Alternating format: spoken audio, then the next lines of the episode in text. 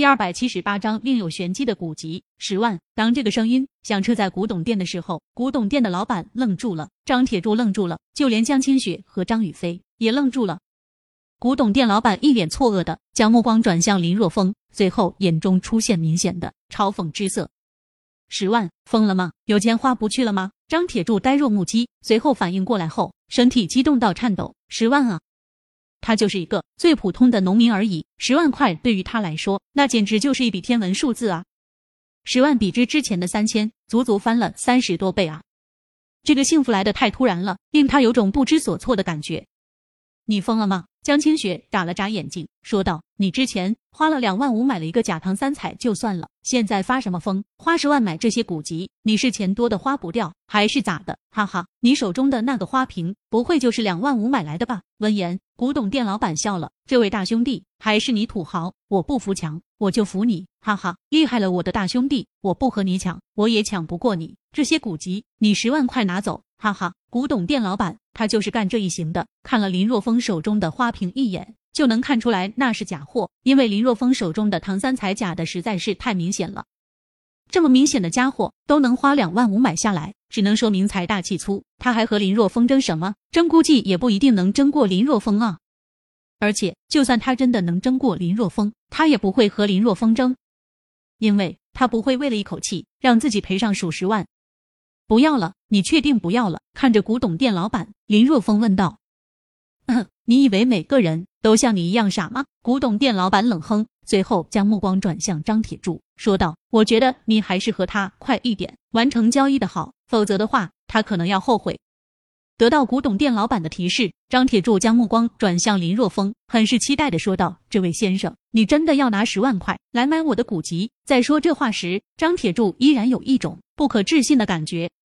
当然，林若风点了点头，说道：“君子一言，快马一鞭，说出的话自然算数。”随后，林若风突然间目光转向张雨霏，说道：“你真的喜欢这些古籍？”嗯，张雨霏点了点头，目光中带着不解：“这都被你买了，和我喜不喜欢有什么关系？除非……”想到这里，张雨霏心中一动，他还没有说出口呢，江清雪却是首先叫起来了。好啊，你这个大色狼，你是不是想把这些古籍送给菲菲？江清雪怪叫：“你怎么总是向我的好闺蜜下手呢？跑了兰兰，现在还想来泡菲菲？我告诉你，门都没有！”林若风顿时满头黑线，他什么时候说要跑陈雨菲了？你胡说八道什么呢？林若风没好气的翻白眼，将目光转向张雨霏，说道：“你拿出十万块来将这些古籍买下来，肯定不亏。”嗯，张雨霏眉毛一扬，说道：“难道这些古籍有什么特殊的地方吗？特殊的地方，我现在不能说。”林若风摇了摇头，说道：“你买不买吧？你要是不买的话，我买下来；你要是想要，五十万都买不到了。你就吹吧你。”江清雪撇嘴说道：“菲菲，你不要相信他，他刚才就是装逼过度，然后现在想要找你做接盘侠，你千万不能上了他的当，否则的话，有你哭的。”面对好闺蜜的劝说，张玉飞摇了摇头。从林若风的双眼中，她看到了真诚。也许这些古籍真有非同一般的地方，只是自己没有看出来而已。而且，他不认为林若风会坑他这个初次见面的人。好，我买。张雨霏点了点头，颇为认真的说道：“你，我看你也疯了。”江清雪不可置信的摇了摇头。本来林若风一个人发疯就已经够了，现在连张雨霏也跟着发疯。给我一个卡号，我给你转账。张雨霏将目光转向张铁柱，说道。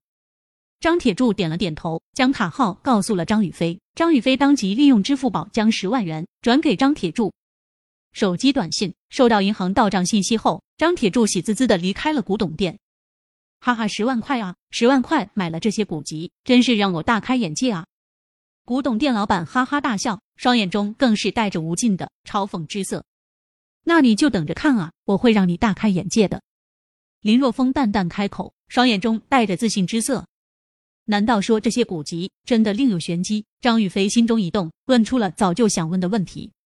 当然另有玄机，否则我怎么可能直接喊价十万？林若风很是自信。就在张雨霏和古董店老板两人竞价的时候，林若风已经利用透视之眼打量了古籍。他发现古籍可不是表面上这么简单。如果只看表面，那么这些刻板古籍的确不值钱。但是林若风在透视眼之下，发现这些刻板是经过极度精密的加工，纸张是经过裱的，而在这些刻纸张内部，则藏着真正的手稿。呵呵，故弄玄虚。古董店老板冷冷的开口：“这些古籍就在眼前，他之前更是仔细的观察过，能有什么玄机？要是有玄机，以他的经验，会看不出门道来。是不是故弄玄虚？你一会就知道了。”林若风淡淡的开口说道：“你能不能给我准备一盆热水？哼，我就看看你能捣鼓出什么所以然来。”古董店老板冷哼一声，随后按照林若风的要求，准备了一盆热水放在他的面前，面带嘲讽之色，揶揄道：“你最好给我整出一些东西出来，否则的话，可对不起这盆热水。”放心吧，我肯定能整出一定东西出来，到时候啊，就怕你承受不了这种打击啊。林若风淡淡的笑了笑，取出古籍中的一页，随后在张雨霏的惊呼声中，直接按在了水中。快来看，